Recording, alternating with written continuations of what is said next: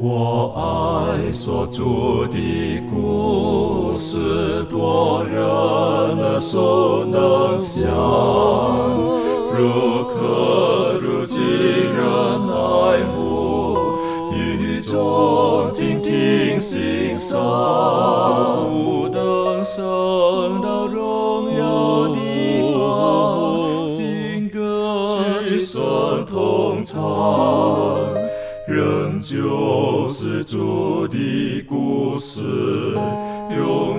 远传讲不忘。我很难说那故事，永垂不朽传万代，在天仍然的诉说主耶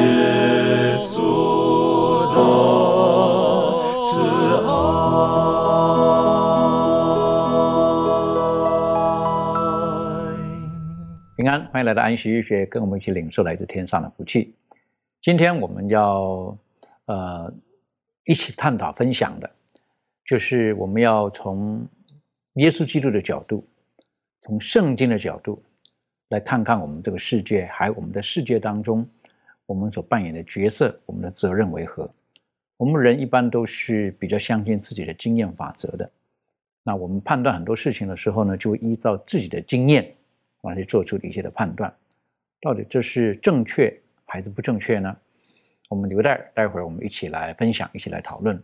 在进入今天的分享学习的时候，我们还是请呃圣灵特别的教导我们。我们请明兰为我们做开始的祷告。我们深深感谢爱我们的天父上帝，主我们谢谢你的恩典和慈爱，让我们能够一起领受从这属天来的知识。主啊，我们也恳求主你赐给我们一颗智慧的心，让我们研究主你的话，阅读主你的话语的时候，我们就有那属灵的智慧。无论在我们的信仰当中，还是在我们的人生当中、生活当中，都求主帮助，让我们做一个有智慧的人。也通过主你的话语，能够更加激励我们的人生，让我们的人生是成为主你所喜悦的，也让我们的人生成为别人的祝福。求主带领，让我们在你面前以一颗感恩的心，能够去分享主你的真理。谢谢主的保守，我们在你面前感恩，献上这样的祷告，侍奉主耶稣基督得胜的名求。阿门。阿门。从古至今，许多哲学家在探讨的问题就是：呃，人从哪里来？人在这里做什么？然后将来要往哪里去？这是哲学家所在探讨的。而很多的科学家大概都是从有有形的物质当中去寻求一些的规律，寻求一些的呃系统，然后去证明自己的一些论点是非与否。那我们如果从圣经的观点来看这个世界的时候，那可能又从另外一个角度了。到底这个世界是存在与否，或者这个世界的存存在，从不同的呃科学家吧，好，他们的一些的一些的寻求跟答案当中呢，实际上是是有很大的分歧的。有的觉得这个物质的这个世界，实际上充其量不过就是呃。原子跟空间的一种的结合，然后结合在一起就变成这个，变合在一起就变成那个，等等等等的。那如果套到宗教的一切的思想当中去的时候，有的人讲说色即是空，空即是色，好，这个很多东西就会没有掉了。然后有一天呢，阴阳聚会的时候呢，它又结合在一起了，到底是如何呢？或者更深入的一个角度来探讨，到底有没有神的存在？因为有一些的科学理论，他认为说是没有神的存在的，一切就是这么发生的，这么偶然发生的。但是另外一套，另外一些的这个宗教家，有的科学家认为说，这一切必定有一个源头，一定是有一个神他所创造的。而我们今天我们相信的是什么？我都记得有一次，呃，跟一个长者在说话的时候，啊，当然就说到的信仰。那这个长者都觉得说，哎，这个年轻人呐，这个有的时候哈，就是有信仰很好啊，但是不要太迷了啊，因为他就觉得说，人生当中信仰只不过就是好像我们内心当中，呃，告诉你不要做坏事啊，等等等等而已的。他认为就是这个样子。可是他有很好的一些的过去的一些的文学修养，他有很好的一些的道德的规范，他认为这就够了。其实并不需要有这个呃一个信仰。但信仰的本质，我在跟他谈的时候就说到了，这个信仰不单单是神，还牵涉到一个很重要的，就是生命。我们对生命的看法是如何？在那个时候，这个长者他就停顿了一下，然后就说道：“就我现在活着啊，那我说然后呢？他说就会死了。那我说之后呢？我怎么知道？就是这样子了嘛。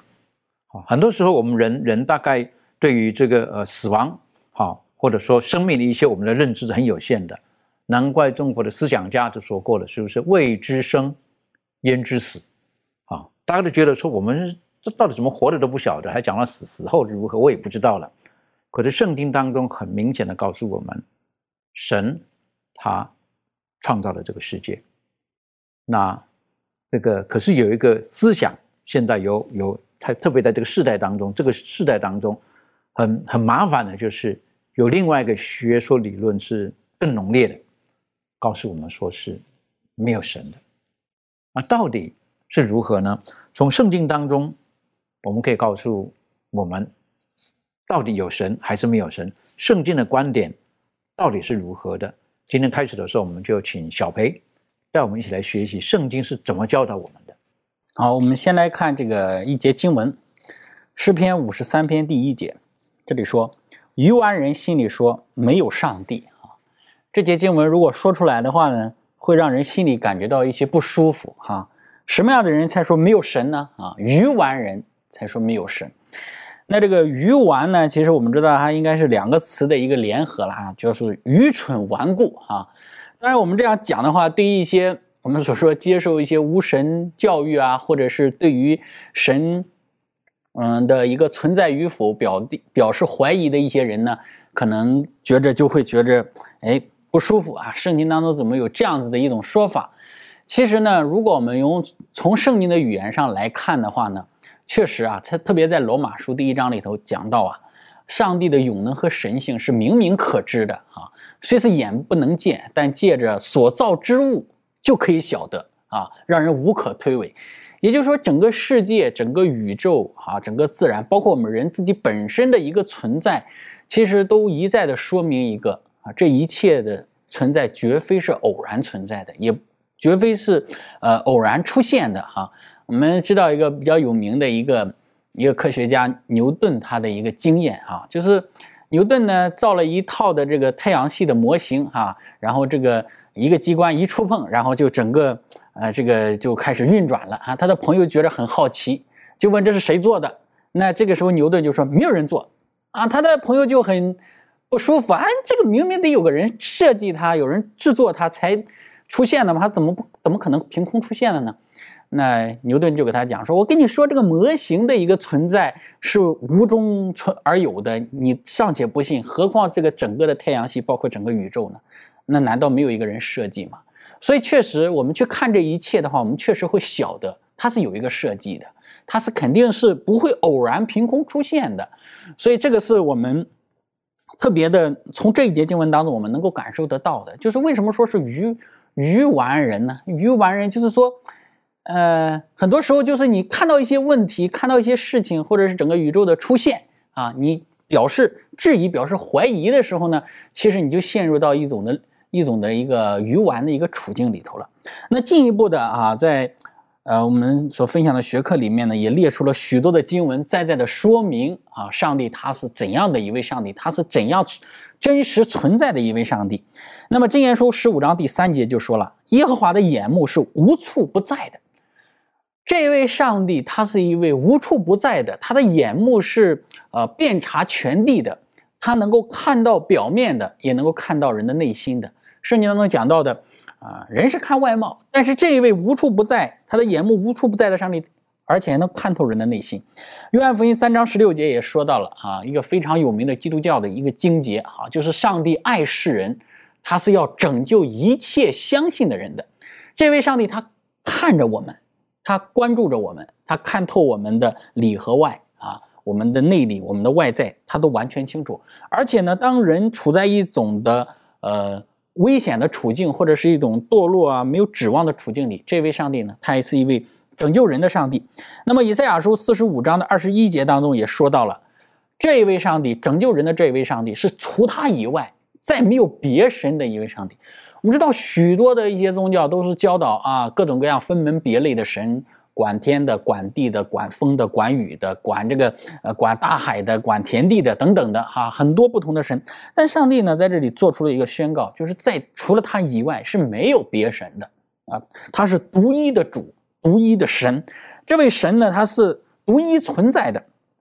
那么在路加福音一章二十六到三十五节，这位神呢，也是一个道成肉身的神，而且呢，他的存在也是超自然的，借着这个一个童女。怀孕生子，所以，我们从这些诸多的经文当中呢，我们能够看到啊，啊，上帝他的存在，上帝他的一个真实的一个存在是不容不容置疑的。任何一个有智慧、理性或者是呃思想啊等等的，如果稍加的去留意或者是揣摩，都应该能够看得到的这位上帝他的一个存在的。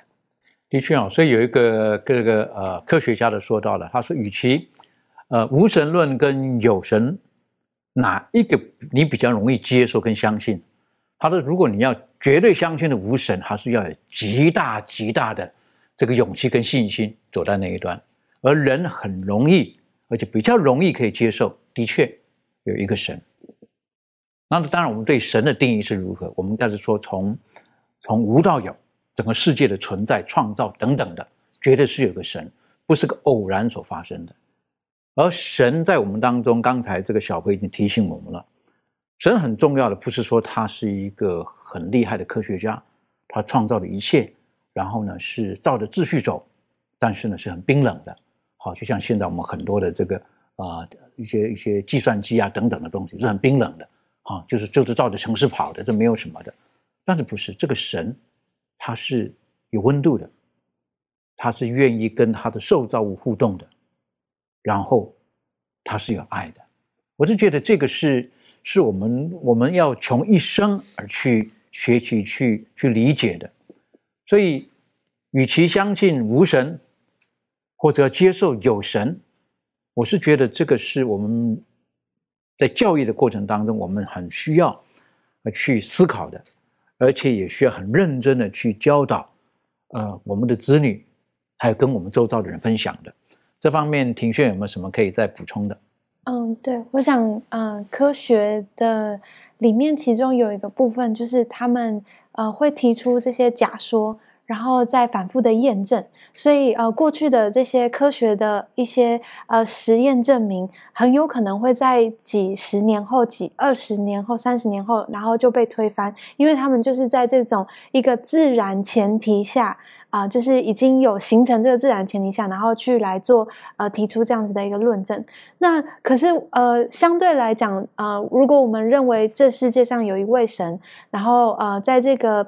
呃，世界还没有开始之前，在圣经提提到，就是呃，上帝他是呃太初有道，道与上帝同在这样子的一个概念的时候，相对而言，看起来无神论的确是对这个世界的观念，呃，相较比较狭隘一些。那呃，在这个当中里头，呃，我们应该怎么样，就是去呃很正确的来看待这个世界所呃给予我们的价值观？我觉得呃，无神论者。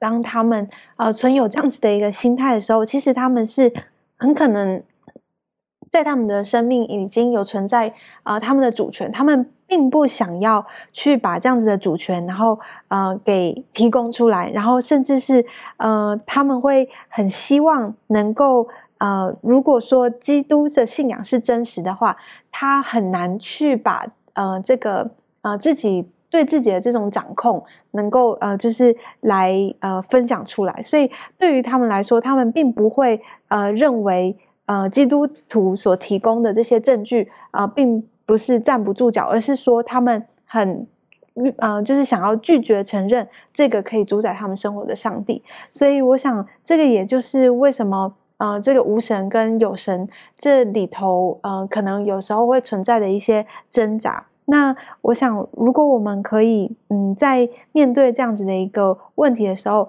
呃，我们基督徒可以用什么样子的一个态度来面对这些无神论的一些问题？我觉得这对我们有一些帮助，就是可以思考看看。的确哈，这个呃，我们对于这个无神的这一部分哈，呃，如果我们从小在一个有有神的家庭当中成长的时候，我们就觉得说，怎么会有这种的思维出现？好，那这个我个人觉得说，无神是真的无神吗？其实不是，啊，不是无神，他只是像刚才我们的读的经文当中讲，愚顽人他说没有神，他心里说没有神，为什么？因为刚才这个呃庭轩也略略的提到了一点。因为他们不愿意让神来主宰他们的生命，他们想要当自己的神，啊，其实无神论呢，实际上自己就是自己的神，他他要主宰他人生的一切等等，他不愿意顺服在一个上帝放在世界当中的一个对人最好的规则规律，他自己就是神，甚至很多时候无神的地方，他们就造神，自己就把自己塑造成神，而他们说没有神，实际上就在造神，每一个人心里面怎么会会没有神呢？都有一个，只不过。那个神是自己，还是真的让上帝在我们的心里面？我们人都会都会创造一些东西出来的。所以有一次我跟一个号称无神论的人在对话的时候，好，后来我说：“你觉得真的没有神吗？”每一个人心里都有一个神，只不过他的神的定义都不一样。他看着我，那我就我说：“你懂我在说什么东西的，是不是？”那他就嗯略略点头。为什么？有的人把钱当成神了，有的人把名名誉当成神，有的人把荣耀当成神，有的人把学位当成神，有的人把这个职位当成神。为什么他一心追求的这一切？他为了达到这个目的，他不择手段的。当有规范告诉他不能这么做的时候，他是他自己的神啊，所以他是无神啊。为什么他不愿意被神控制，不愿意在神的规范当中？那这个是比较可惜的一点。后来结果，当跟这个人在对话的时候呢，他说：“哎，你讲的也对。”他说有一次他一个朋友。啊，他们一群都无神的朋友，是不是？他就换那个朋友呢，就生了很严重的病，那病到就不知道该怎么办的时候，他也不知道该怎么办，他们也束手无策。在这个时候，然后他就说：“我就跟我这个朋友讲啊，他说你就去去教会试试看吧，啊，他们祷告祷告试试看吧。为什么？他们感情很好，可是他不愿意他的朋友在这个疾病当中受痛苦，然后可能生命会失去了。结果我就说那后来呢？他说我这个朋友去了教会之后啊。”哎，就好了，那样子，那我就说，你觉得有神无神？好，你觉得有神无神？所以他就说，还是很很顽梗的说，嗯，当然了，有个信仰也是好的啦，好，是不是？等等，你知道，我们有的时候，我们人用我们自己的经验，好，我们很难当下就就呃呃否定自己过去的一切的坚持，但神是满脸爱心、有耐心的，好，他希望我们人。可以认知认知到我们自己的有限，然后他是全能的，他是创造我们的。当然呢，这个世界实际上这个有一些亚洲的一些的宗教的一些的这个东方宗教有一些带给我们一些的概念，就是说到后来呢，什么东西就都是没有了了，都会没有掉了。好，那当然会讲这句话是什么时候呢？例如说啊，当一个人他失恋了。当他失恋的时候，爱这个人爱的不得了。的失恋的时候，他忽然间觉得什么，什么都没有意义了，好，什么都没有了。好，为什么？因为他最在乎的这个没有了，他觉得什么都没有了。所以，当有的人他他与家人的感情非常好的时候，忽然间一个家人离开他之后，他发现到什么东西，什么都没有了，情感也没有了，什么都不重要了，等等等等的。忽然间，人生从一个境界掉入到了一个好像很虚无的境界当中去了。那德国有一个思想家，他就说了一句话，他说：“Why is there something instead nothing？” 意思就是说，为什么是存在而不是虚无？为什么总是有些东西而不是什么都没有的？那实际上，我是觉得，在我们人肉眼看不见的东西，它都还存在着。那我们会讲什么叫虚无呢？啊，这方面这个呃，周宇有没有什么跟我们分享的？好，我们接下来看圣经当中提出来的几个经文。我们首先来看创世纪一章一节，这里面最简单的几个字就告诉我们说：“起初，上帝创造天地。”也就是圣经在开篇以来，它没有以一个其他的一些神学的观点。或者是一些其他的呃可以推理的这些事情作为开头，而是很简单明显的就告诉我们，上帝创造了这个世界，让我们知道有一位创造神。呃，在呃出埃及记的第二二十章第呃，也说这里面记载的是上帝给人类的十条诫命，这里面告诉我们要当守安息日。在第十一节说，因为六日之内耶和华造天地海和其中的万物，第七日便安息了，所以耶和华赐福与安息日，定为圣日。也说上帝给赐福这个安息日是给我们人类呢，是让我们纪念上帝的创造。也说圣经当中告诉我们很多的地方都告诉我们，上帝有一个创造。就像之前那个呃，培培弟兄有有讲到那个经文，他说，当我们不知道何为上帝的时候，当我们去看上帝所创造那些东西的时候，就知道有一位上帝。在约伯记十二章那里面提到了，说你去问走兽，你去问飞鸟，你去问那水里的鱼，他们会告诉你上帝的作为。也说创造创造论的这个呃这个思想以及这个。呃，这个我们的信仰的基础呢是最重要的。有人也许说，当有人问我们我们的信仰的时候，我们会说到有有关于十字架，有关于耶稣的救赎，有关于耶稣的复活、律法以及赎罪，以及耶稣的再来。当我们将这些呃呃这些都是很重要的真理。当我们把这些真理和这个创造论相比较的时候，我们就知道。当我有人反对或者说不承认创造论的时候，那其他的都是没有办法接受的。所以说，创造论而论呢是这些所有真理的一个基础。当我们认识到了、承认了上帝是我们创造主的时候，我们就会接受其他的圣经当中的真理。所以说，上帝是真实的存在的，他所创造的东西就可以让我们知道上帝的存在。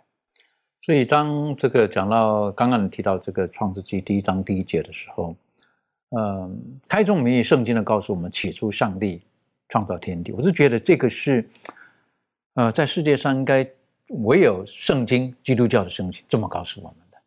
好，这么告诉我，开宗明义就讲了。当然，这个呃，为什么这么重要呢？圣经为什么没有从这个耶稣基督降世爱世人开始来讲？好，一开始就讲了这个 创造天地。我是觉得。呃，创世纪提到了，是不是？他说，光进入这个世界。开始我们说，我们会觉得光到底代表什么？可是我们从约翰福音的时候，我们就晓得，这光的含义就是生命来到了。哦，生命来到了。所以，我们不只是看见这个物质的这个世界，最重要是生命来到了。那那这个是是是最宝贝的。今天我们能够言语，我们能够思想，我们甚至能够否定上帝的存在，我们还在讲无神论。若没有生命，什么都没有。那我们却不没有好好的思考，到底生命从哪里来的？所以创世纪一开始的时候，就是讲了生命，一切是从那个源头开始的。然后就提到了创造。刚才这个周宇带我们学习的，是不是上帝就创造了这一切？好，很多的圣经再再的提醒，从旧约到思想家，然后到新约，再再的告诉我们，上帝他创造了天地海和其中的万物。在西部来说，更告诉我们，他用他的能力托住这一切，是不是？不是创造完了就放到一边。今天有一些，包括基督教里面，有的人也讲了，好，这个上帝的创造到底是如何创造的呢？然后是不是呃，这个这个创造进化论呢？哈，这个比较麻烦的一点哈。那我说，上帝创造之后呢，然后会演变、演变、演变、演变。那就把进化论带进来了，什么就越变越好，越变越好，或者越变越差，越变越差，到底如何？那个圣经开宗明义很清楚的就讲了，各从其类，啊，没有说从一类变到另外一类，变到另外一类，这清清楚楚的。可是今天我们的科学就要想办法去破坏这一切的规矩，这是非常可惜的。所以，上帝在创造天地的时候，在用了六天，然后第七天，他就告诉我们。再在这个周期，你要告要提醒我们的，就是一切都是从上帝而来的。所以，上帝就告诉我们，他把这一天，应该说他好像这一天什么事都没做，是不是歇了他一切的功？可是他把这个时间分别了出来。他把这个时间分别出来的目的，就是要我们跟生命有一个很密切的交往等等的。这方面，呃，利润有没有什么可以分享的？嗯，那其实就从这个呃，上帝所要求我们的这个六纪念这个六日创造当中呢，其实就很重要的就是要向我们强调说，这个起初上帝创造的这个重要性，然后要我们纪念所有万物生命的这个起源是来自于他，也让我们知道说，我们呃呃他的他是在这个世界的这个掌权，我们要认明他的全能。那当我们在处在这个生活中的困境啊，以及面对我们种种的所有的呃一些可能罪恶的猖狂时呢，上帝会为我们掌权，因为呢他是我们的。就是我们的创造者，然后呢，他也是善恶之中的这个得胜者，然后呢，他会在我们生命当中，然后为我们指引是我们生命的这个道路真理。对，所以当每个安息天的时候，哈，我我们我我们其实有很多功课可以学习的，有很多功课可以学习的。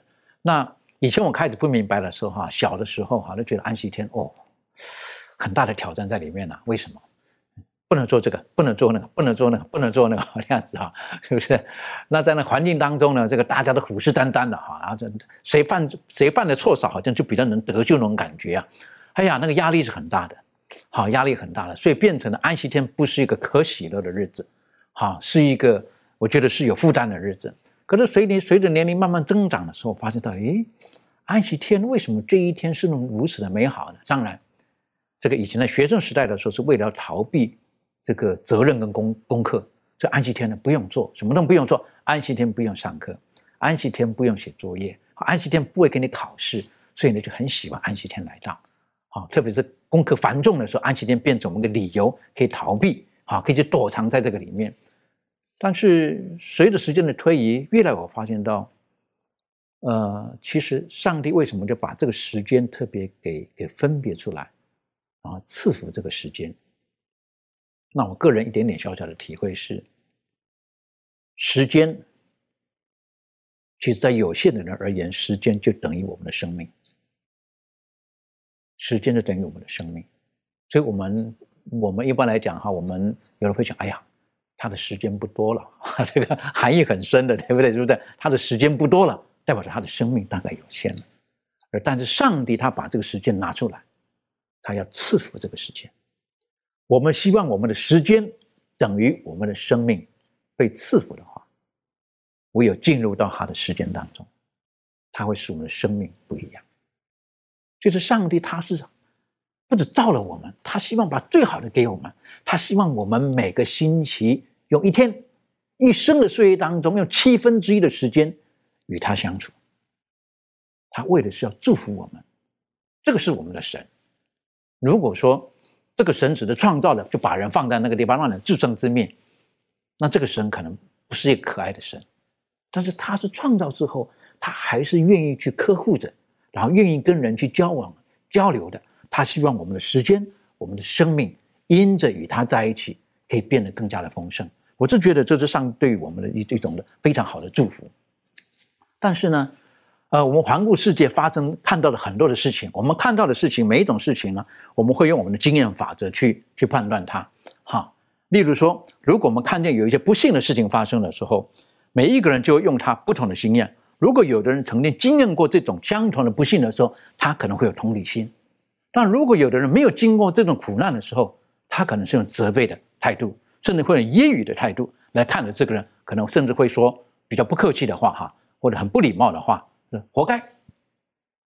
但如果有人经验某些事情呢，他知道，啊，这个真的很辛苦的事情，然后可能会有不同的角度去与这个人相处。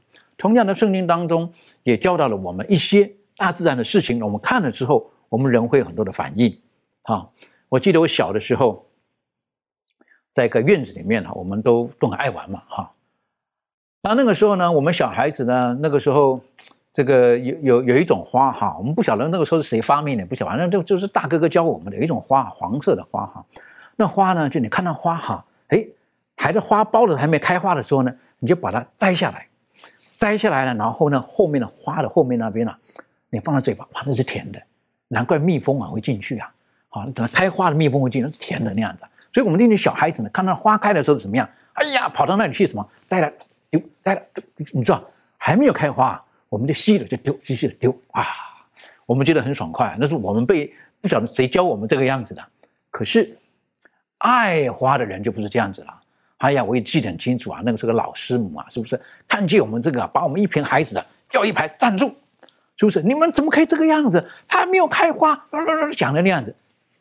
同样的东西在我们看来这是很好去去摧残的东西，可是有人是极力的爱护的，他觉得这个是很美的东西，为什么这样子呢？上帝创造了，你要让它开花等等那样子啊。可是我们就想到说，嗯，现在才那么一点点的味道就丢掉丢掉这样子。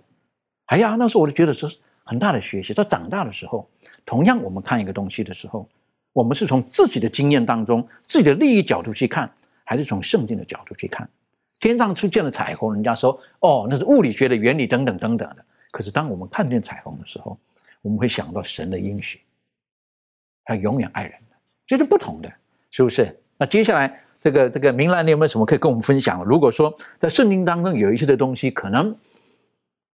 我们的经验跟一般人的经验是不一样的，有没有什么例子可以分享？嗯，其实，在圣经当中呢，有很多的事情是我们今天读了之后啊，或者是没有办法理解的。我们可以看一下圣经当中一些经文，在以弗所书六章的第十二节，以弗所书六章十二节，这里面说：“因我们并不是与属血气的征战，乃是与那些执政的、掌权的、管辖着幽暗世界的，以及天空属灵气的恶魔征战。”嗯，我们看到这节经文的时候呢，就在这里面特别告诉我们说，这个世界当中生存的还不只是我们这些肉眼所看到的，还有一个是属灵的。然后他就讲到属灵的恶魔，其实，呃，我们肉眼看到的就是这些有在的、有限的这些物质，但是呢，有一些灵界是存在的。我们可以之后再去一起分享。我们再来看一下马可福音，马可福音十三章，十三章的第七节。经上记着说：“你们听见打仗和打仗的风声，不要惊慌。这些事是必须有的，只是末时末期还没有到。”我们再看罗马书，罗马书的五章第八节，五章第八节说：“唯有基督在我们还做罪人的时候为我们死，上帝的爱就在此向我们显明了。”还有八章的八章的二十八节。八章二十八节说：“我们晓得万事都互相效力，叫爱上帝的人得益处，就是按他旨意被招的人。”在传道书九章第五节，传道书九章第五节经上记着说：“活着的人知道必死，死了的人毫无所知，也不再得赏赐，他们的名无人纪念。”最后，我们来看一下启示录书二十章五到六节。启示录书二十章五到六节，经上记着说，这是头一次的复活，其余的死人还没有复活，只等到那一千年完了，在头一次复活有份的有福了，洁净了。第二次的死在他们身上没有权柄，他们必做上帝和基督的祭司，并要与基督一同作王一千年。我们读了以上，嗯，好几节经文，在这几节经文当中，我们看到，首先我们看到说，讲到一个属灵的这一种存在的一些物质存在，但是呢，是我们肉眼没有看到的。然后接下来呢，我们又看到，嗯，在这个马可福音当中呢，他又讲到了关于这个要听见呢打仗和打仗的风声。然后呢，在这个罗马书当中又告诉我们，我们是属上帝的，我们是属基督的。嗯，我们看到人生当中必须要经历传道书当中告诉我们说人有死亡，然后呢，在经历死亡之后呢，在启示录当中又告诉我们人有人要有复活。所以，如果我们看圣经的时候，我们了解我们所生活的的世界是这样的一个世界，不单是肉眼所能看到的，还有一些物质和一些灵界的存在是我们肉眼没办法看到的。也有一些事情是我们没办法理解的，但是呢，圣经把这些东西展现在我们面前，是让我们这些基督徒作为上帝的儿女，能够通过这一切了解这个世界的走向，了解我们人生当中的信仰和发展。就像刚才我们所分享的，很多的古人他们在研究，哎，人是从哪里来的，然后呢，将来到哪里去。这个结局是什么？但是圣经当中把这一切当中非常清晰的明了告诉我人，就是上帝所创造的。那在这里面也告诉我们说，生命是在哪里呢？虽然人今天活在这个世界上有生命，但是呢，将来呢要死了，死了最后的结局也有有审判。如果你是属上帝的，你就要有复活，和耶稣一同作王一千年。那在我们。看到这些经文的时候，其实圣经当中有太多的经文是帮助我们认识自己，也认识上帝所创造的世界，也认识我们今天所生活的这个世界是怎么样的。它就让我们更加明白救主的真理。其实这本圣经是一个呃伟大的课本，它有的人说它里面有这些科学，然后有的人说它里面有这些生物，还有的人说它这里面有一些很多很多的知识，是各个方面的非常齐全的。那么通过圣经呢，我们能够更加的认识，嗯，上帝手中所创造这一切的作为，同时呢，也帮助我们，让我们真的无论在形式也好，在信仰生活当中也好，都要以圣经为根本。然后呢，我们去面对一些事情的时候，哦，圣经当中怎样去论这个世界的发展呢？圣经当中怎样去论生活当中道德的品行啊？怎样去论我们应该怎样做、怎样吃、怎样去度我们的人生？这些都是有很好宝贵的教训。因此呢，我们今天要学习正确的使用圣经，而且很多的时候，我们要特别注意一点呢，就是在这个世界当中，可能有一些人。他们没有发现一些真理，比如说在牛顿之前，人们没有发现万有引力，不知道这个世界上，哎，为什么苹果会落在地上？没有人去思考这样的问题，然后呢，也没有人发现。但是等这个事件慢慢慢慢证明的时候，哦，发现原来这是一个科学的道理，它是地球是有引力的。但是呢，在之前的人觉得说什么引力，这跟我们有什么关系？这些好像是一些天方夜谭，好像是一些奇怪的东西。但是呢，我们。经过了之后呢，在不断的去发展的时候，发现的时候，发现哦，原来圣经讲的东西是真理，原来圣经当中所说的一切当中是那么的奇妙。所以，我们不要用我们有限的这个智慧去了解上帝那个无限的智慧，去用我们有限短暂的这种眼光去看这个上帝那无限的智慧。这个您刚刚所提的这些例子哈，我们从圣经的角度去看这个事情的时候，跟。跟如果没有没有神没有圣经角度的去看这个事，肯定有另外一个解释了。例如说啊，就是我们与与谁征战呢？哈，与这个属灵的哈，那可能有的人如果不是不了解圣经的，他可能就会进入到另外一个境界去了。好，讲了灵异的事情啦，等等啊，好，讲了那些事情去了。那同样的，我们看见了这些世界上有一些的苦难，呃，一些的一些不幸的事情的发生的时候，我们有我们的观点。但有的人可能就开始责怪了，有神吗？你看嘛？就没有神嘛？有神不会这个样子的嘛？是不是？我有的人就是从这个角度了来来来来判断了，认为说如果有神不会容许这个事情发生的，就是没有神等等的。我们的观点会不一样的。刚刚特别点到的死亡跟生命，就是在在好在世界上有很多很多的争论的。那我想请问一下小飞，的确有的时候，我们从圣经、从我们的信仰当中所学习到的一些的观点、价值观，跟现在现实社会当中的一些的呃论据、论点，有的时候是有矛盾的，不能够相容的。在这个时候，我们应当如何？这方面你有没有什么可以分享的？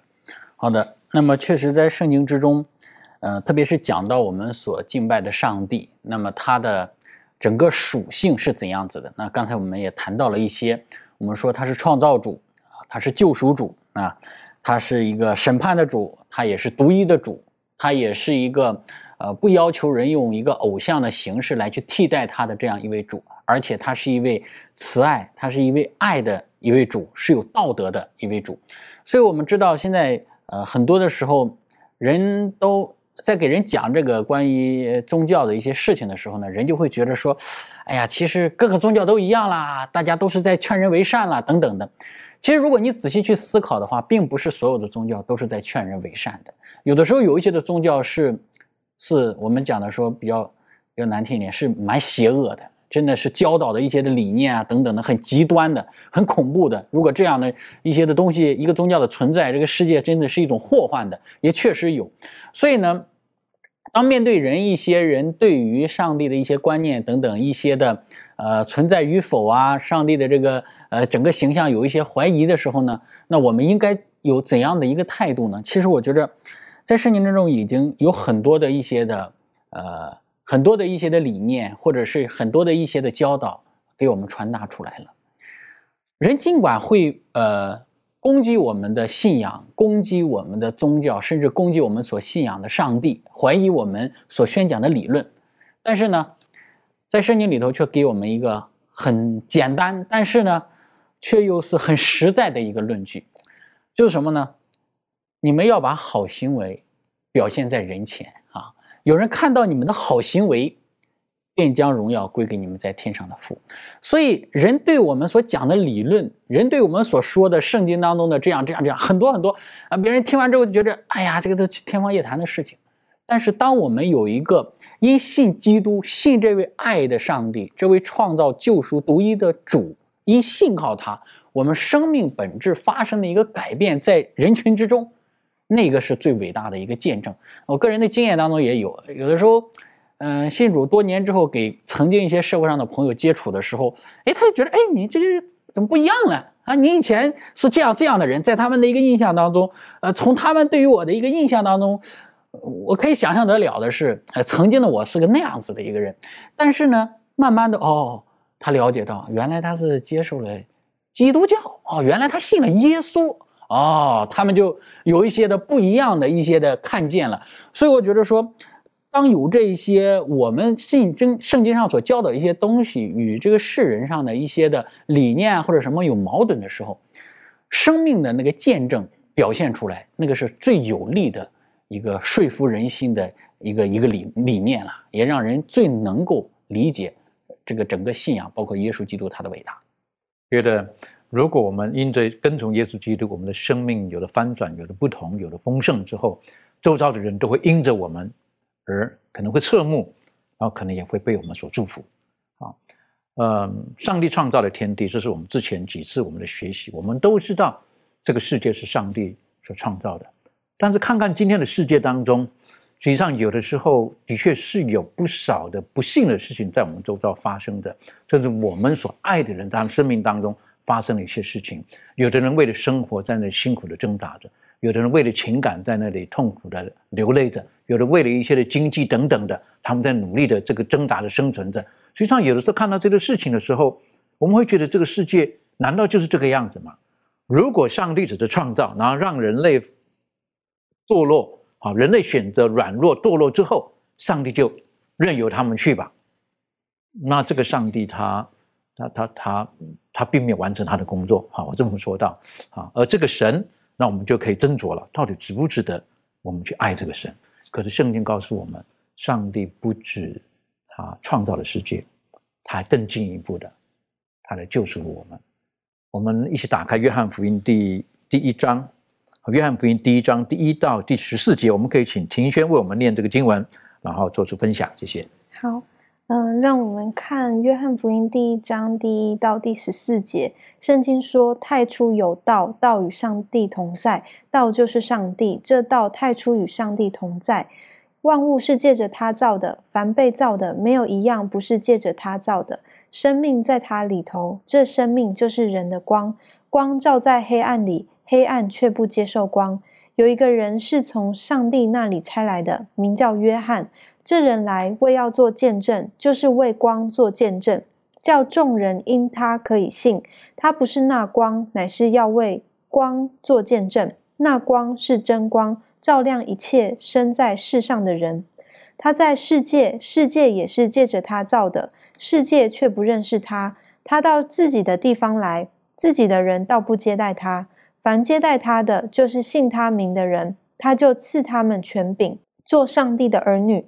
这等人不是从血气生的，不是从情欲生的，也不是从人意生的，乃是从上帝生的。道成了肉身，住在我们中间，充充满满的有恩典，有真理。我们也见过他的荣光，正是父独生子的荣光。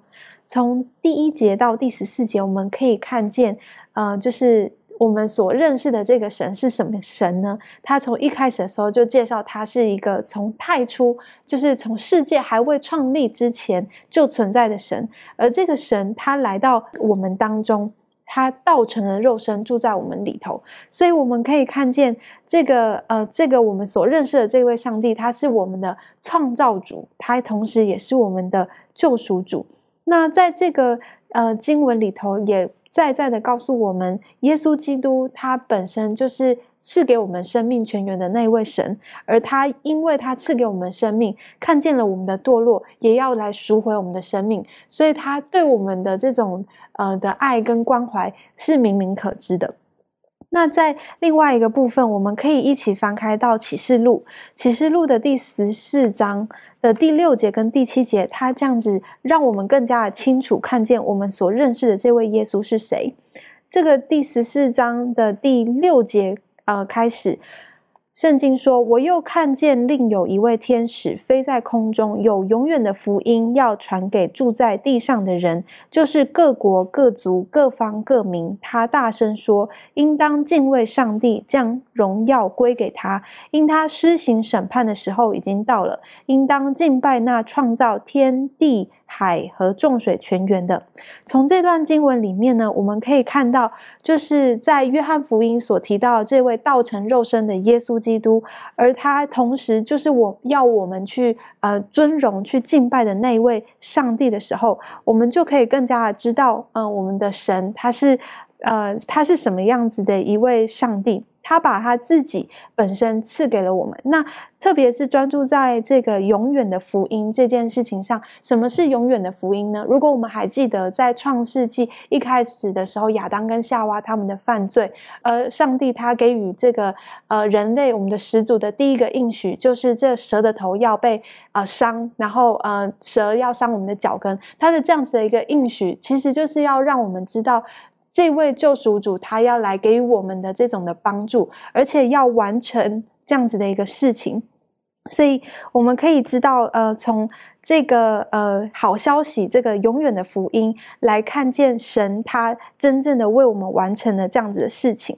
那在这个呃学科里头呢，他同时也告诉了我们，也要我们呃就是学习，我们应当把基督还有他的他他的被定十字架这件事情放在我们呃生命当中的一个呃首位，让我们知道呃耶稣基督他的来到跟他所他的预言以及他成就的这件事情。能够帮助我们，让我们看见自己，呃，就是与神的这样子的关系。同时间，呃，耶稣基督他的应允，他的第二次的复临呢，也让我们可以更加的知道这个整个救赎计划的完整性。那所以说，呃，当我们了解到耶稣基督他的这个所成就的这样子的事情，事实上是给予我们很多的希望跟盼望的。那呃，我想这就是我们在约翰福音的第一章。一到十四节里头，可以给我们的一个学习。的确，哈，上帝的圣灵透过约翰的笔，好的写下了，一告诉我们，我们是上帝所造的，而他也救赎了我们。我觉得这很重要的。在约翰福音刚才的读到的第一章第三节讲，凡被造的，没有一样不是借着他。你我都是被造的，好，等于我都是被造的。可是，在启示录的十四章的时候说到。要敬拜那创造天地海和众水泉源的，等于说我们这些被造的，一定要去敬拜，敬拜那创造天地海和众水泉源的，也是我们的救赎主。这方面，周宇有没有什么在补充的？好，我们都知道，我们的上人，我们所相信的上帝，他是一个创造主。然而，他的另外一个的一个身份呢，也是一个救赎主。在圣经当中讲到，我们作为人的一个本分，就要敬拜他。就要敬畏他，遵守他的律法，这是一个做人的本分。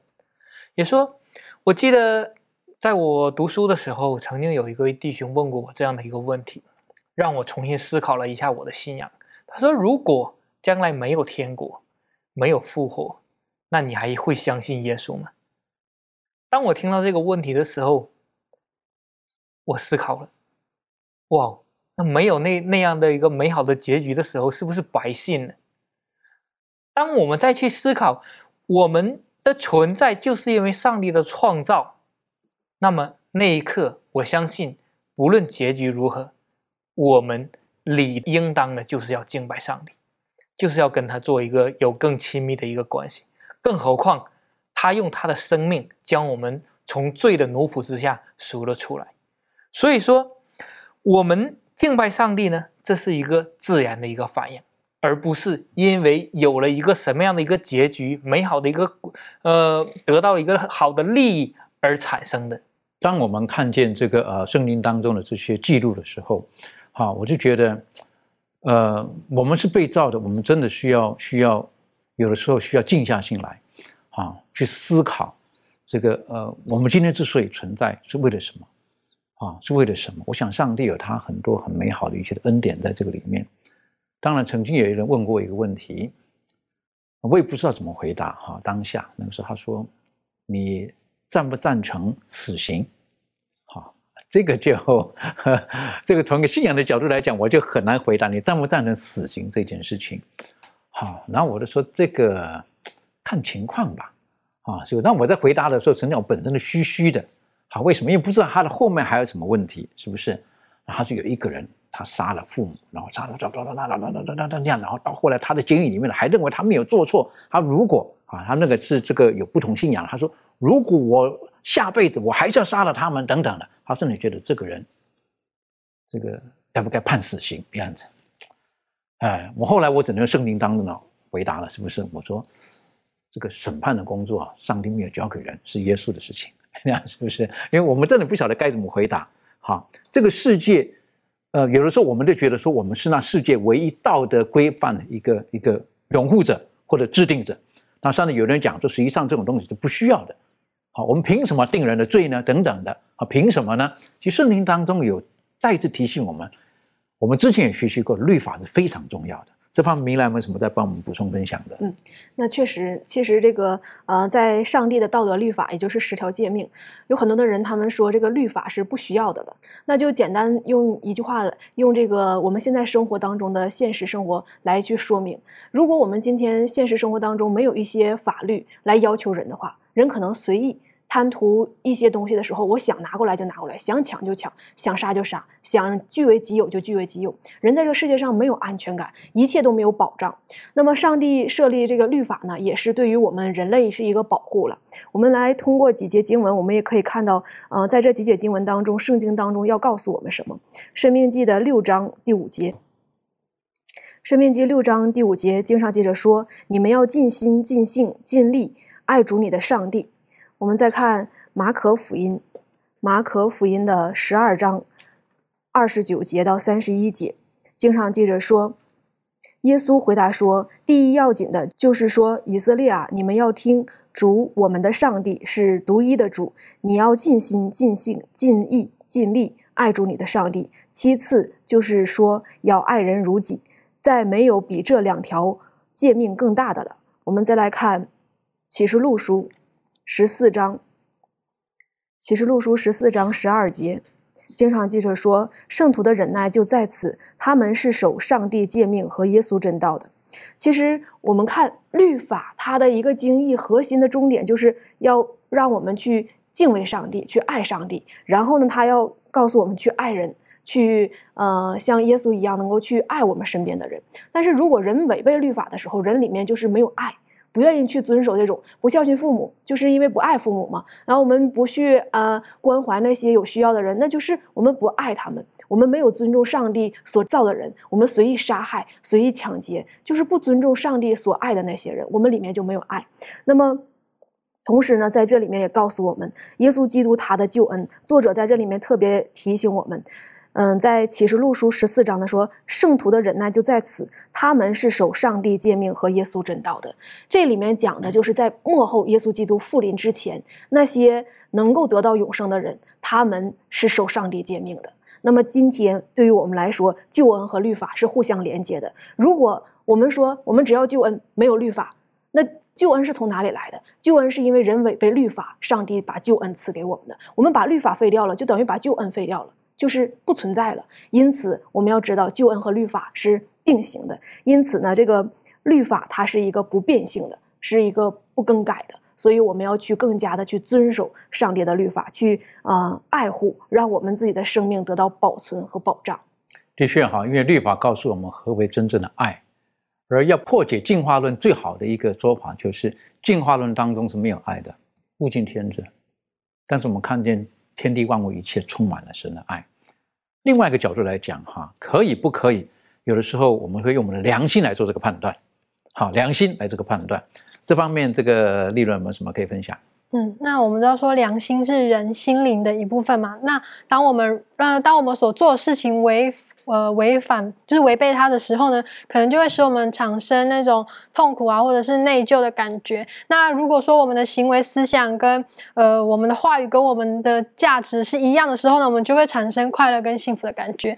呃，那可是人类因为罪的缘故，所以我们有许多的价值观都已经扭曲了。那所以这样产生的良心呢，就无法完全有这种正确的这个判断能力来辨别是与非。所以呢，其实在这当中，人的良心不能够当做是完全辨别是非的一个主要的这个标准，而是我们需要有主来呃成为我们的这个真正的指引，然后让我们从他的教导当中，然后让他在我们的生活当中成为一个最最正确的这个指引。对，所以有的时候我们。呃，良心不可以成为唯一的一个衡量的哈，因为我们曾经有看到有人骂人嘛，是不是？对不对？那良心被个狗给吃了，对不对？等于说他用他自己的判断判断个错误的事情。我想，这个呃，《预言之灵》当中有句话说的哈，这教育的真正目的就是在人心中恢复上帝的形象，这是一个很重要的。这整季的谈教育，可不可以请这个呃小培我们为这句话来做出一点的分享跟一个小小的结论？好的，我们说世人都是凭良心去做事嘛，但是呢，我们说，呃，基督徒是凭着圣经，圣经的教导是怎样，圣经的吩咐是怎样的。那另外，我们也说世世人的一种教育是为人才论，我教育的目的就是让你成才，让你为社会做贡献，最多就是这样为人类做贡献啊，赚取更多的金钱。但是呢，我们说真正教育的目的呢，却是透过圣经。在人身上借着耶稣基督的恩典，能够使我们重新的在我们身上恢复上帝这个形象。等于说，当人跟我们交往的时候，就觉得我们不是属世界的，我们是属神的。啊，我们我们跟神是靠近的一群人，因为在我们身上已经恢复了上帝的形象。愿主帮助我们，让我们在这一季当中，我们特别要学习的正确的教育，在神的这个。大教室之下，我们如何受他的教育？如果从圣经当中找到真正教育的方针，而更重要的是，当我们得到了这一切的时候，我们如何用正确的态度去看待在我们周遭一切发生的事情？愿神帮助我们，我们去低头，我们做祷告。阿巴父帮助我们，让我们知道，有的时候我们会偏行己路，我们会用我们自己的价值观来判断一切的事情。但就在今天，再一次的提醒我们，我们要时常回到你的话语当中。我们要知道，你是我们的创造主。你创造之后，你还是爱着我们，纵使我们软弱堕落，你救赎了我们。今天我们握有永生的盼望，永生的应许。我们也晓得，这是主你无穷的恩典，帮助我们，让我们在世上看到一切的事情发生的时候，我们可以从神的角度来思考这一切，而不是像当年的约拿或当年的某些的先知。用自己的角度去看当时代的事情，主啊，我们晓得，啊，这个时代的脚步已经不再是像啊当初的一样。我们越晓得现在这个时代充满了各种我们无法理解的事情，各种的天灾人祸，这一再的提醒我们，主来的日子近了，帮助我们能够自己准备好，也帮助我们周遭的人跟我们一样都能准备好，等候耶稣基督的再来。我们谢谢主，祷告是奉靠耶稣基督的名求，阿门。